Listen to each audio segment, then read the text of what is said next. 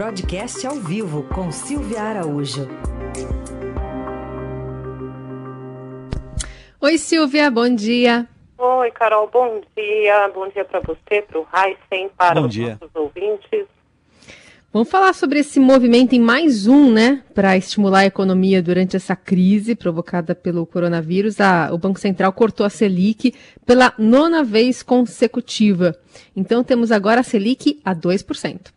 Exatamente, Carol, 2% ao ano a, a Selic, desceu mais um degrau, como a gente falou na terça-feira, patamar histórico de queda. Até aí, Carol, tudo bem, ficou exatamente dentro das expectativas do mercado financeiro e dos economistas.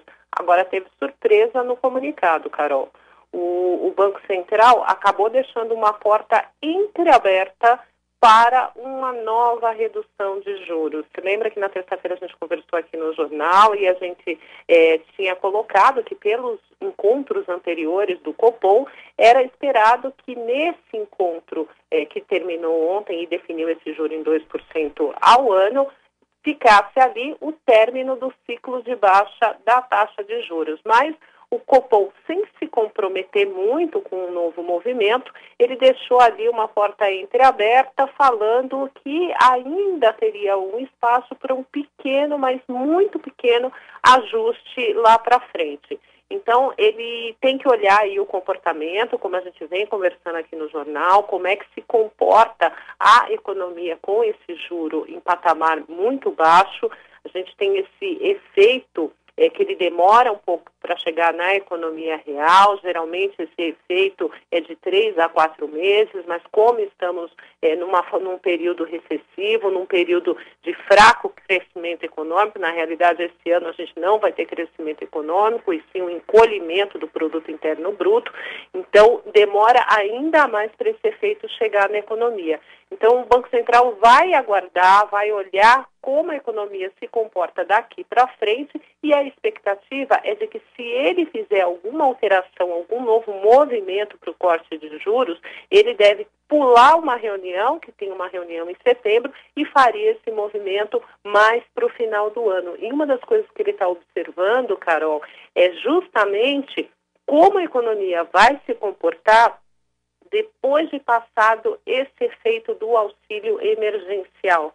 A gente lembra que esse auxílio emergencial tem impulsionado um pouquinho aí, tem feito com que os, os números que estão saindo da economia depois daqueles meses eh, mais, mais fracos, né? Que foi principalmente o mês de março, o mês de abril e o mês de maio, a gente já está vendo uma certa recuperação a partir de, ju de junho, ainda que lenta, mas isso, uh, essa recuperação, ela, ela também ela acontece por conta desses efeitos do auxílio emergencial, dessas parcelas de 600 reais do auxílio emergencial, que vem sendo paga para o governo. Então, o Banco Central vai olhar como é que vai ficar a situação eh, da dinâmica da economia, da dinâmica de consumo, da dinâmica dos serviços e também da indústria, passado esse efeito. Porque a gente tem que lembrar, né, Carol, que esses é, 600 reais de auxílio emergencial significa uma despesa para o governo e, por consequência, injeção de recursos na economia da ordem de 50 bilhões ao mês. Ô Silvia, e pensando também agora no, nos investimentos, como é que eles ficam? O juro real está negativo?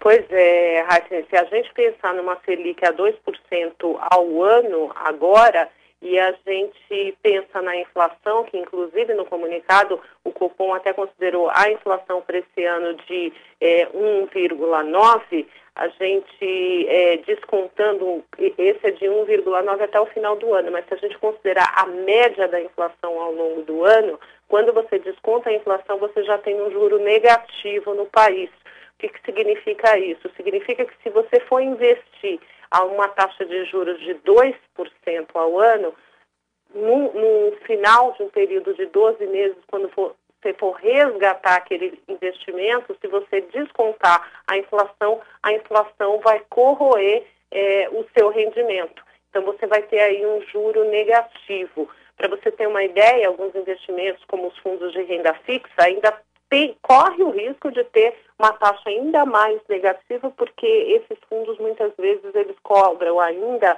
é, taxa de administração, um percentual de taxa de administração e um percentual também de taxa de performance do fundo. E aí a gente também tem a tradicional caderneta de poupança, né, que é o investimento mais popular do Brasil, que ela também passa a ter um, um, um rendimento é, bem abaixo da inflação, se a gente considerar que a poupança ela rende 70% da Selic. Então, com a Selic a 2% ao ano, o rendimento da poupança vai ficar em torno de 1,4%. E aí, quando você desconta a inflação, né, a média da inflação do ano, que vai ficar em torno de 2%, você tem um rendimento também negativo, é um dos rendimentos mais negativos que você vai ter aí no conjunto é, de investimentos de renda fixa, vai ser na poupança.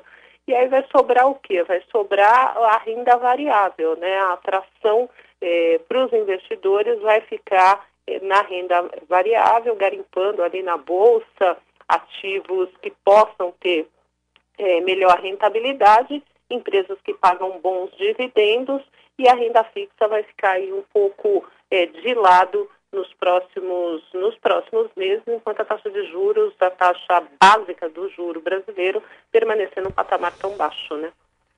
Tá bom, então. É, é o novo normal da economia, então, esse. É o novo normal da economia. Quem diria, né, Raíssa? Taxa de juros baixa no país, 2%, quanto é. tempo se esperou isso? E uma inflação também bastante controlada e bastante baixa. Só para a gente lembrar, Raíssa, que a inflação também está bastante baixa por conta de toda a falta de crescimento, por conta de todo o desemprego e essa crise que a gente está atravessando aqui no país, né? Muito bem. É isso aí. Tá aí Silvia Araújo, que está com a gente falando de economia, sempre às terças e quintas aqui no Jornal Eldorado. Obrigado, Silvia. Até terça.